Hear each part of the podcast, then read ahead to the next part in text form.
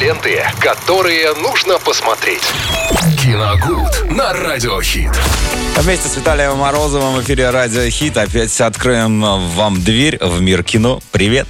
Да, вся, привет, Максим. Всем еще раз здравствуйте, друзья. Добрый день. Пятница сегодня по классике мы пройдемся. Вот на днях буквально в очередной раз пересмотрел замечательную картину Марка Захарова, тот самый Мюнхгаузен. Э, Выпущена она была в 1979 году, не на широкий экран, она выпускалась сразу на телевидении.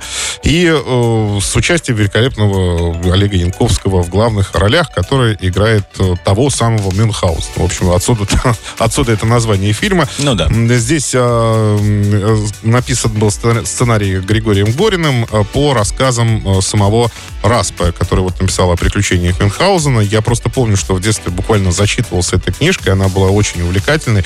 Хотя, ну, и, ироничной, и смешной в том числе. И, конечно, многому там абсолютно не, не верилось. Например, как Мюнхгаузен мог вытащить себя за волосы там вместе с конем из болота. Половина коня, которая могла скакать. Ну, в общем, там э, огромное количество всяких небылиц и сказок. Но здесь, на самом деле, этого практически нет, потому что тут э, получается такой уже период жизни, когда э, Мюнхгаузен публиковал, либо же где-то рассказывал свои истории э, замечательные, и, в общем-то, жил уже после того, как они были либо опубликованы, ну, либо рассказаны, об них очень многие знают, и он, так скажем, ну, почивает на лаврах такой сомнительной популярности, потому что кто-то верит, кто-то не верит. Кто-то смеется. Кто-то смеется. Он продолжает, в общем-то, рассказывать свои истории и утверждает, что никогда не врет, в общем-то.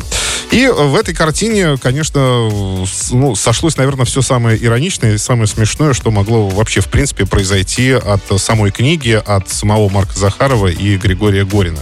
А, здесь э, Янковский правдив в своей роли абсолютно, но он очень ироничный, очень смешной, очень саркастичный, там много можно прилагательных здесь использовать. Сама картина очень остроумная, получилась просто невероятно. Она театральная, потому что все равно, э, когда смотришь фильм, который поставил театральный режиссер, почерк очень хорошо заметен. То есть э, здесь очень много длинных планов, таких очень, очень э, длинных планов, сцен, когда, которые вы привыкли видеть, допустим, в театре. Тут даже с мгновенной сменой декораций, которая чуть ли не вручную просто делается. И э, с вот такой, знаете, ну, э, на повышенных тонах это все ведется, вот когда в театре немножко там на полтона выше. Не то, что переигрывает, а именно чуть-чуть громче, ну, чтобы зрителям было хорошо слышно каждую реплику. Здесь происходит примерно то же самое. Но это никак вообще, в принципе, не э, очерняет картину. Она смешная, остроумная и очень философская, на самом деле. Потому что вот я ее смотрел, помню, в детстве, я ни черта вообще не понимал, что там происходит. Там все что-то бегают, кричат,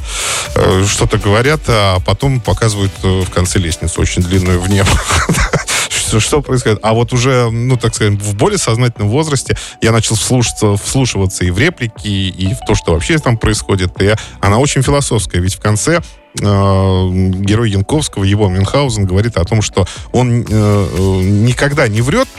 Э, нет, не, не так он говорит запомнится людям Мюнхгаузен тем, что э, не тем, что он летал там на Луну или не летал, а тем, что никогда не врет. И говорит, что э, улыбайтесь, господа, улыбайтесь. Вот это вот хорошая фраза там звучит. Ну, на самом деле, пересмотреть эту картину, по-моему, стоит. Она очень замечательная. Вот так.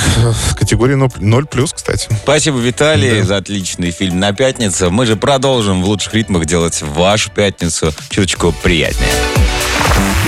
Ленты, которые нужно посмотреть. Киногуд на радиохит.